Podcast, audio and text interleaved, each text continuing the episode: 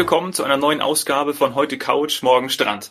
Wir haben vor ein paar Tagen eine E-Mail von Thorsten Pessel bekommen. Warum? Weshalb? Wer ist? Was er macht? Das fragen wir ihn jetzt selber. Hallo Thorsten, schön, dass du da bist. Hallo, ich grüße euch. Hallo ihr beiden. Ja, wir müssen jetzt eigentlich auch sagen, nicht mehr Thorsten Pessel, sondern Thorsten Pessel-Heinzmann, ne, wie ich gelesen habe. Herzlichen Glückwunsch noch nachträglich zur Hochzeit. Ja, vielen lieben Dank. Genau, ich heiße jetzt Thorsten Pessel Heinzmann. alles, alles Gute auch von mir. Es ist ja wirklich, wirklich schön, ein schöner Zufall, dass wir rund um die Hochzeit quasi jetzt auch diesen Podcast aufnehmen. Denn eigentlich äh, müsstest du jetzt in Flitterwochen sein, oder? Ja, erstmal vielen Dank euch beiden. Ja, genau. Ja, wir haben am 26.01. geheiratet und äh, wollten eigentlich in den Flitterwochen wollten eine Kreuzfahrt machen. Aber äh, die Reederei gab es einen Hacker, Hackerangriff und hm, was soll man machen? Müssen wir halt alles verschieben, soll nicht sein im Moment, aber wir schauen nach vorn. Irgendwann holen wir das alles nach. Das wird schon werden. ja, nicht, nicht, nur, nicht nur ein Hackerangriff wahrscheinlich aktuell, ne? Ähm, ja, ja. aber da kommen wir im Verlauf äh, auch noch zu. Ja, Sane und ich haben erstmal vielleicht, wir haben echt nicht schlecht gestaunt, als wir deine E-Mail-Adresse begutachtet haben. Ich lese sie mal vor das ist echt spannend, reisen at gaststätte-polditz.de. Also äh, Reisebüro zur alten Bäckerei. Das musst ja, du erklären. Genau. Also, also, also mein Mann, der hat eine Gastronomie, die ist jetzt bereits 15 Jahre. Und dieses Haus, ähm, wo jetzt die Gaststätte drin ist, das war früher mal eine Bäckerei, eine alte Bäckerei. Und wie gesagt, dann, als die Gaststätte das dann kam, hatte man sich überlegt, wie nennt man diese Gaststätte? Und dann hatte man sich genannt, Gaststätte zur alten Bäckerei. Und so ging das eigentlich los. Und von der Gaststätte hast du dir dann, dann noch quasi deinen, deinen Lebenstraum erfüllt. Genau. Als ich dann vor sechs Jahren, also wir sind ja jetzt sozusagen äh, zwölf Jahre zusammen, als ich dann nach dem sechsten Jahr endlich zu meinem Mann beziehungsweise Freund damals noch hierher gezogen bin in das schöne Sachsenland, äh, haben wir uns überlegt, was wir machen und äh, mit dem Reisebüro selbstständig zu machen, das war schon immer so. Ich hatte mich bloß nicht so richtig getraut und daher, dass mein Mann halt selbstständig ist und er da die Erfahrungswerte hat, hat er zu mir gesagt, Thorsten, du bringst das, du kannst das.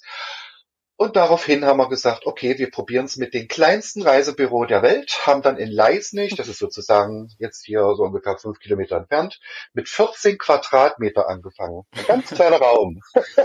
haben wir gestartet und dann haben wir uns überlegt, wie nennen wir das Büro? Und mir ist dann irgendwie spontan eingefallen, Reisebüro zur alten Bäckerei. Ich kam da auch nicht von weg. Und Jörg guckte mich an und sagte, okay, klingt eigentlich gar nicht so verkehrt. So, dann haben wir das gesagt, okay, Reisebüro Zeitenbäckerei, alles klar, das machen wir so. Ja, und so ist der, dieser Name entstanden. Und viele fragten natürlich, als ich das Büro eröffnet habe, wie kommt dieser Name zustande? Ja.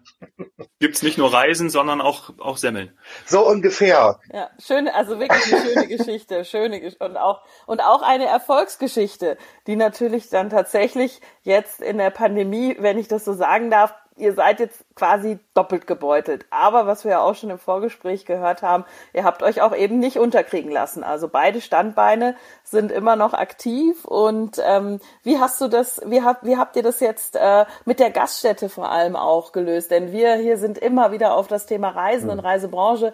Aber Dominik, erlaube mir den Exkurs. Ich bin auch total neugierig, wie man das jetzt in, äh, mit der Gastronomie mhm. aktuell löst. Also eigentlich ist es, wie gesagt, wir mussten uns ja überlegen, äh, wie wir die Gaststätte weiter erhalten.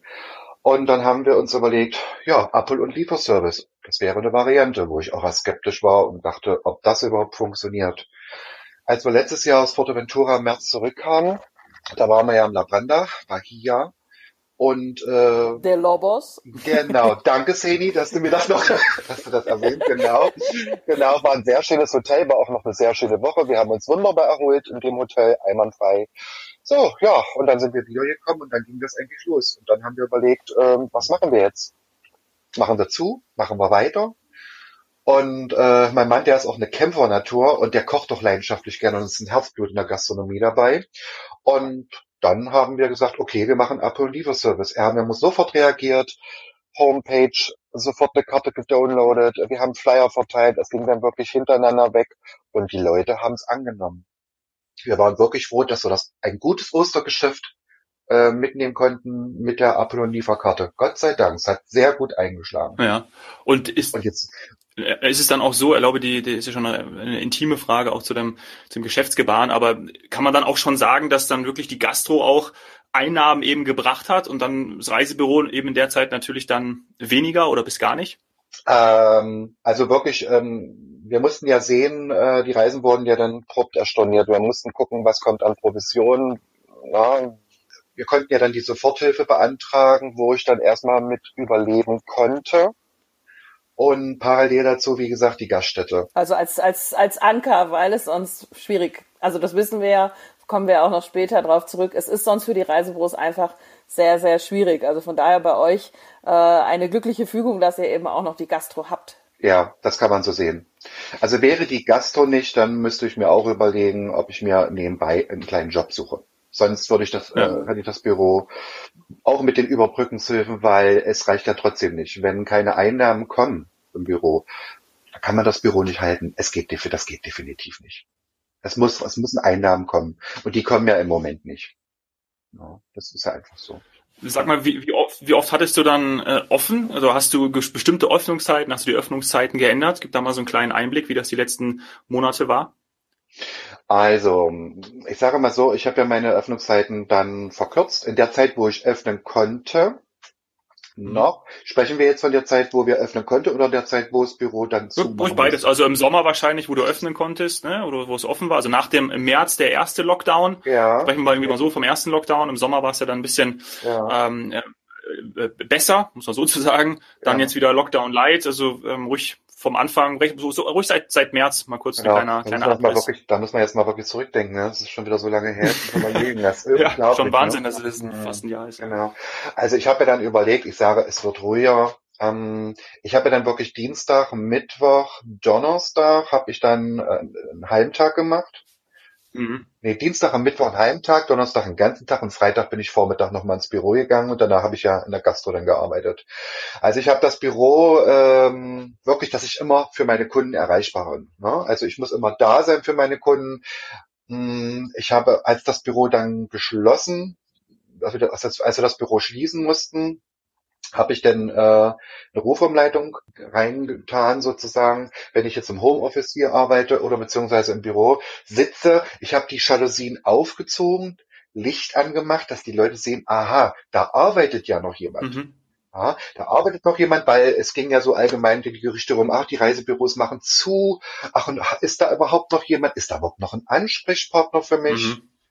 Ähm, so ging das rum und habe ich gesagt, Jörg, ich sage, ich muss im Büro sein, ich will im Büro sein, dass die Leute sehen, aha, da arbeitet jemand, der ist auch telefonisch erreichbar per E-Mail oder per WhatsApp. Und das hat man gemerkt. Die Anrufe kamen rein, es wurde mal am Fenster gekloppt, es wurde gewunken. Ach, schön. So dass die Leute dann, ja, das ist ein schönes Gefühl. Ich habe zurückgewunken. Da gab es auch mal ein kleines Präsent. Äh, dann habe ich auch mal eine nette Karte bekommen. Also die Leute haben an den schon gedacht. Auf jeden Fall definitiv. Ne? Und wie gesagt, für mich ist es auch wichtig, im Büro zu sitzen. Also heute, wie gesagt, äh, bin ich ja im Homeoffice, mhm. aber es ist anders, als wenn ich im Büro sitze. Dort habe ich meine Location, dort habe ich meine Gestaltung. Äh, mein Büro sieht sehr frisch aus, es sieht nach Urlaub aus und da fühle ich mich halt wohl. Das ist einfach so. Ne? Genau, und so habe ich das eigentlich gemacht und äh, da bin ich auch glücklich drüber, dass ich da auch Struktur beibehalte, ne, ins Büro zu gehen. Das ist mir sehr wichtig. Sandy, vielleicht, du hast ja am Anfang oder zu mir auch mal äh, erklärt gehabt, dass es auch nochmal ein Unterschied ist, ne, so ein, so ein kleines Büro zu haben, ähm, ohne Kette dann sozusagen in der Pandemie. Ähm, das ist ja auch nochmal einfach, wie, wie Thorsten es auch beschreibt, ja, ein, ein Kämpfen auch einfach, ne? Ja, absolut. Er kämpft, er kämpft halt auch äh, alleine. Er ist ähm, mit einem sogenannten Einzelbüro ist er heutzutage, ja, kann man schon sagen, ein Exot. Das heißt, er bekommt nicht von seiner ähm, Konzernmutter, seiner Kettenmutter Dinge vorgegeben oder, oder, oder die Unterstützung, sondern er steht im direkten Kontakt mit, mit seinen Partnern, mit den Reiseveranstaltern, ähm, Airlines ähm, etc., wenn er was braucht, wenn er auch zum Beispiel äh, das Thema Provisionen hat oder Rückzahlungen, das muss der Thorsten alles, ähm, alles selbst organisieren organisieren. Und ja, wie ich gesagt habe, damit ist er eher äh, heutzutage noch ein, ein sehr schöner, exotischer und, und wirklich wichtiger Einzelfall. Also wir, wir sind froh, dass wir noch diese Einzelbüros haben, die eben keiner Reisebürokooperation oder Kette oder Reisebürofamilie angehören. Mhm. Ähm, wir, kann, wir können sagen, dass wir so in der Reisebürolandschaft in Deutschland ja, zwei Drittel sind, sind mindestens in, in Kooperationen, Familien, äh, richtigen Ketten, Eigentumsverhältnissen äh, und so weiter. Ähm, und dann gibt es noch verschiedenste andere Formen, aber so wirklich ein einzelnes Reisebüro, ähm, sowas, äh, sagen wir mal, auch bekanntes, äh, mit, mit Stammkundschaft, wie der Thorsten das auch beschrieben hat, die dann auch an einen denkt, das, das wird ein bisschen weniger, wurde weniger in den letzten Jahren und es ist ja auch äh, gerade heute und auch gestern wieder durch die Presse gegangen, dass man man einen erneuten Rückgang aufgrund der Pandemie von 30 Prozent sogar befürchtet hm. äh, in dieser Reisebürolandschaft. Und deswegen ist das äh, umso besser, wie ich auch gerade schon gesagt habe, dass der Thorsten noch ein zweites Standbein hat. Normalerweise bräuchte er das nicht. Normalerweise müsste er vom Reiseverkaufen leben können. Aber in diesem Jahr oder auch im letzten Jahr ist es halt einfach schwierig. Ähm, was, was auch noch, ähm, ja, vielleicht wichtig ist zu erklären, ähm, weil immer alle, sagen wir mal, Dominik, so in, in deinem Umfeld oder du bist speziell auch, du bist ja sehr online-affin. Ähm, mhm. Aber tatsächlich haben wir viele Reisebüros in Deutschland. Wir hatten traditionell auch immer viele Reisebüros und sind da auch stolz drauf. Wir brauchen die auch für eben diese persönliche Beratung. Der Thorsten wird uns später noch erklären, was er alles schon gesehen hat, was er weiß, was er kann. Und das kann eben ein, ein sagen wir mal, ein Algorithmus, ein Computerprogramm, eine IBE, wie wir das nennen, also eine, eine Internet Booking Engine, Buchungsplattform, nicht immer gewährleisten. Also wir haben immer noch über ja, also Zahlen sind so zwischen 10, 12.000 äh, Reisebüros. Dann unterscheidet man vielleicht noch zwischen ja, Vollreisebüro. Thorsten, bist du eigentlich ein Vollreisebüro, wenn ich das fragen darf? Dann würde ich das gleich erklären. Also mit Jatta, also eben der, der Flug, äh, der, des Flugverbandes, also dass er auch reine Flugtickets verkauft, ähm, selbst verkauft und ausstellt, das Ticketing quasi selber macht und auch Deutsche Bahn. Also, ich sage mal so, Flugtickets verkaufe ich ganz generell über zum Beispiel über FDI Consolidator, ne, zum Beispiel. Mhm, über unseren Ticketshop zum Beispiel, FDI Ticketshop. Genau, über den Ticketshop. Ähm, Bahn ist ja, wie gesagt, daher mache ich nicht mehr, muss ich ganz ehrlich sagen, weil die Bahn uns von der Provision her so wenig gibt, dass es sich eigentlich gar nicht lohnt, dafür zu arbeiten. Das muss ich jetzt einfach mal ja, so sagen. Die, sagen die meisten, ja, ja ist in der Branche mhm. mittlerweile bekannt. Ansonsten ganz normal, was ich nehme, was ich natürlich auch noch mit anbiete, was für mich auch ein, ein großes ja, Sprungbrett war, war Eventem. Also ich verkaufe Veranstaltertickets, Konzerttickets über Eventem. Ah, cool. Ja, da habe ich, da habe ich eine eigene Agentur. Die hatte ich dann, ähm, die habe ich von Anfang an mit reingenommen. Und das war natürlich für mich auch, dadurch kommen die Leute natürlich auch ins Büro rein. Ne? Das waren meine Anfangszeiten, wo die Leute erstmal schauten, mh, was ist ein neues Reisebüro? Mhm, ja, was macht denn der alles?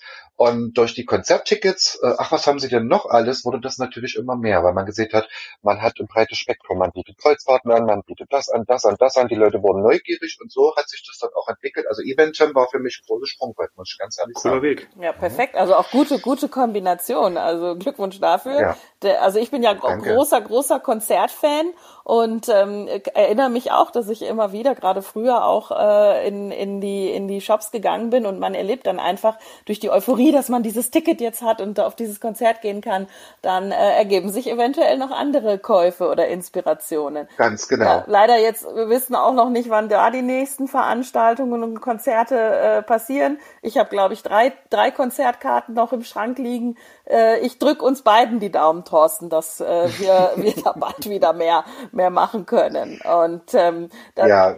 damit würdest, würde ich sagen, bist du eigentlich in, in der Differenzierung oder in, in der Definition äh, in der Reisebürobranche bist du eigentlich ein Touristikreisebüro. Und damit genau ja. eben einer unserer wichtigsten Partner. Die Reisebüros, die sich vor allem auf Pauschalreisen, also auf touristische Produkte spezialisiert haben und dann den, den gerade den Einwohnern auch in, in kleineren Strukturen äh, den, ja, den, die, die schönsten Wochen im Jahr ermöglichen. Mhm. Korrekt, absolut, so ist es. wo du schon überall gewesen bist und was du alles gemacht hast, das erfahren wir dann ähm, im zweiten Teil. Lass uns abschließend, äh, ja, würde ich gerne über ein Thema sprechen, was auch ähm, Zane und ich schon mal angesprochen haben, vielleicht auch ein bisschen heikel, aber ich möchte euch beide trotzdem fragen, wo ich jetzt hier schon mal zwei Vollblut-Touristiker äh, am Mikro habe. Würdet ihr beide denn sagen, dass die Krise vor allem auch gezeigt hat, dass andere Industrien vielleicht eine bessere Lobby besitzen als jetzt Tourismus und natürlich dann auch Gastro, gerade in deinem Fall, Thorsten? Hm. Also brauchen wir uns ja nur bestimmte Branchen angucken, die eine bessere Automobilindustrie oder ja, gibt da schon so eine Branche, die eine bessere Lobby besitzen, ja.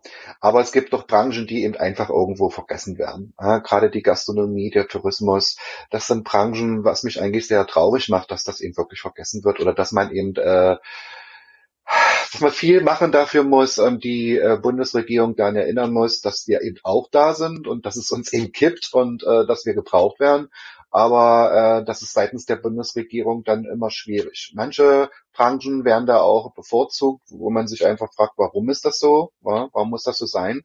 Und wie gesagt, äh, gerade wie gesagt, die Tourismusbranche beziehungsweise die Gastronomie äh, sehr hart. Also wie gesagt, wir wurden da beziehungsweise jetzt noch warten wir ja noch auf die Überbrückungshilfe äh, in der Gastro für einen Monat, ich glaube für November. Jetzt haben wir es gar nicht für einen Monat, warten wir ja dann auch noch. Also wie gesagt, da muss man mhm. auf jeden Fall was machen, ne? definitiv. Apropos was machen, äh, du hast ja was gemacht. Also das ist, glaube ich, auch das, worauf der Dominik hinaus will.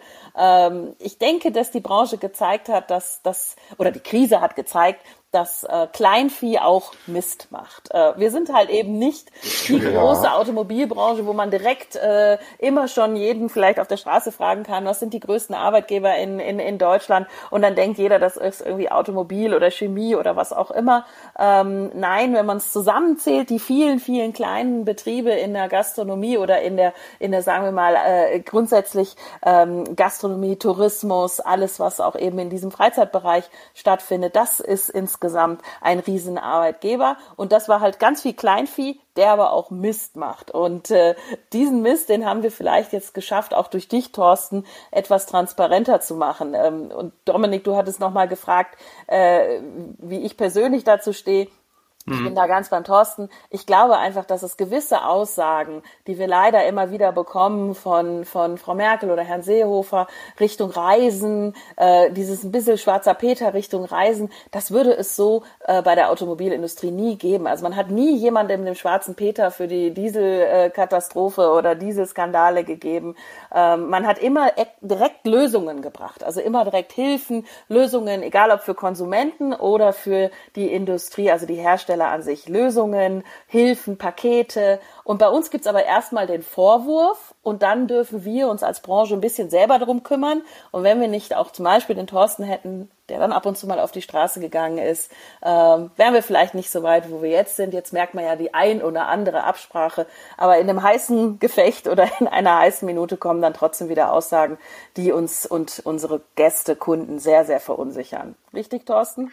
Ja, und ich möchte dazu auch noch einwerfen, zum Beispiel Branchen, die bevorzugt wurden, bestimmte Airlines ne, oder bestimmte Reiseveranstalter, wo ich mich dann einfach frage, warum bekommen die noch mehr und noch mehr Hilfen, wo ich sage, mh, hm, kann ich nicht realisieren, kommt bei mir irgendwo nicht an, kann ich nicht nachvollziehen. Also ich möchte da auch keine Veranstalter ansprechen oder keine Airlines, aber ihr könnt mir sicherlich denken, wen ich meine. Ja, gut, das ist genau das, das passt alles so in dieses Phänomen äh, der Größe. Mhm. Ähm, also eben, äh, man fängt halt ganz oben an, weil ja. die, das Risiko, wenn man das nicht in den Griff bekommt, dort relativ viele Arbeitslose auf den Markt zu schwappen, ähm, was auch gewisse äh, Stimmungsschwankungen in der, in der Bevölkerung, im Arbeitsmarkt und so weiter mit sich zieht. Das ist natürlich etwas, ähm, ja, wahrscheinlich ist das eine rein wirtschaftlich oder wirtschaftspsychologische Entscheidung dann auch zu sagen, wir fangen ganz oben an. Aber, wie wir gerade gesagt haben, Kleinvieh macht auch Mist und ähm, das Kleinvieh, zum Beispiel mit dem Thorsten, hat sich auch bei Demonstrationen in Berlin dann Gehör geschafft. Absolut. Absolut. Also als, wie gesagt, als das alles losging im letzten Jahr, äh, ich war ja sozusagen im Orga-Team, Organisationsteam in Leipzig. Und äh, wir haben sich, haben sich sozusagen, ähm, wir haben das über Facebook so eine Aktion gestartet. Und da hat, haben sich 50 Reisebüro, 50 Reisebüro-Mitarbeiter miteinander gefunden Und äh, weil wir halt gemerkt haben, dass die Bundesregierung die Politik nicht versteht, wie ein Reisebüro finanziell überlebt, beziehungsweise wie ein Reisebüro Geld verdient. Das wussten die nicht. Nämlich ja, über die Provision, ne? Das ist nochmal ganz wichtig. Genau. Wenn eine Reise genau. stattfindet, gibt es keine Provision, würdet ihr oder kommt, kommt ihr leer oder geht ihr leer aus? Richtig. Richtig, ganz genau, Seni, so ist das. Also eigentlich, wir bekommen eine Vermittlungsprovision, wenn wir für Reiseveranstalter arbeiten und davon leben wir. Und das haben die eben da überhaupt nicht verstanden. Und wir mussten das halt der Politik näher bringen und immer noch mal näher bringen, weil sie es dann immer noch nicht verstanden hatten. Äh, und sind dann wirklich äh, jeden Monat eigentlich auf die Straße gegangen. Mit Leipzig hat das angefangen, Kollegen in Dresden waren unterwegs, in Berlin. Und das hat sich dann durch die ganze Republik gezogen, überall. Es war eine sehr emotionale Zeit. Also wenn ich jetzt da noch denke, ich sehe gerade, ich gucke gerade auf meinen Arm, täuscht sich gerade schon wieder alles. Mhm. Äh, es ist wirklich unglaublich, ähm, wie wir auch dann miteinander zusammengehalten, die ganzen Kollegen. Ja? Also äh, weil man sich ja auch kennt. Man kennt sich von Seminare, man kennt sich von Inforeisen, äh, man kennt sich von, ja, es ist einfach, und man hat das einfach zusammen gemacht und durchlebt und es war eine unglaubliche Zeit. Und wir waren dann auch froh, als die Überbrückungshilfe angefangen hat, dass man langsam an uns denkt, wirklich da mit den Betriebskosten was zu machen und mit den Provisionsausfällen was zu machen, beziehungsweise äh, äh, ja mit den Provisionsausfällen, beziehungsweise die Stornos halt äh, und Rückzahlungen, dass man da auf irgendwo reagiert. Rückzahlungen muss ich jetzt zurücknehmen, Rückzahlungen müssen ja trotzdem gemacht werden, die mussten ja trotzdem gemacht werden bei den Mitbewerbern. Aber zumindest für die Provisionsausfälle, dass es da prozentual auch dann Geld gab. Ja, ja. Ja, mhm. also äh, danke, auch ähm, wenn ich jetzt vielleicht an einer anderen Stelle sitze, eben bei einem Reiseveranstalter, wir da eben andere Herangehensweisen oder andere Behandlungen erfahren haben. Aber äh, danke für dich und, und für alle, die da auch mit dir gekämpft haben. Denn ähm, es, es war einfach ganz, ganz wichtig, dass man erklärt, was passiert. Wir haben auch unter anderem deswegen den Podcast gemacht, weil eben niemand verstanden hat, dass man zwar vorher ganz, ganz viel Arbeit mit einer Reise hatte, egal ob mit der Zusammenstellung oder mit der Beratung und Buchung, wenn die nicht stattfindet, wenn die hinterher storniert wird, kommt nichts bei jemandem an. Es müsste im Gegensatz alle, im Gegenteil nochmal alles rückabgewickelt werden, was auch wieder Zeit kostet. Und da du kein eingetragener Verein bist, Thorsten, wie wir immer so schön sagen, sondern äh, ein, ein, ein Mensch, der damit Geld verdienen muss und überleben muss, ist das ganz, ganz wichtig, was du da gemacht hast. Vielen, vielen Dank. Gerne. Also das haben wir wirklich gerne gemacht. Aufgeben ist nicht. Wir sprechen jetzt nämlich weiter über die Inforeisen. Den Teil hört ihr dann am Montag.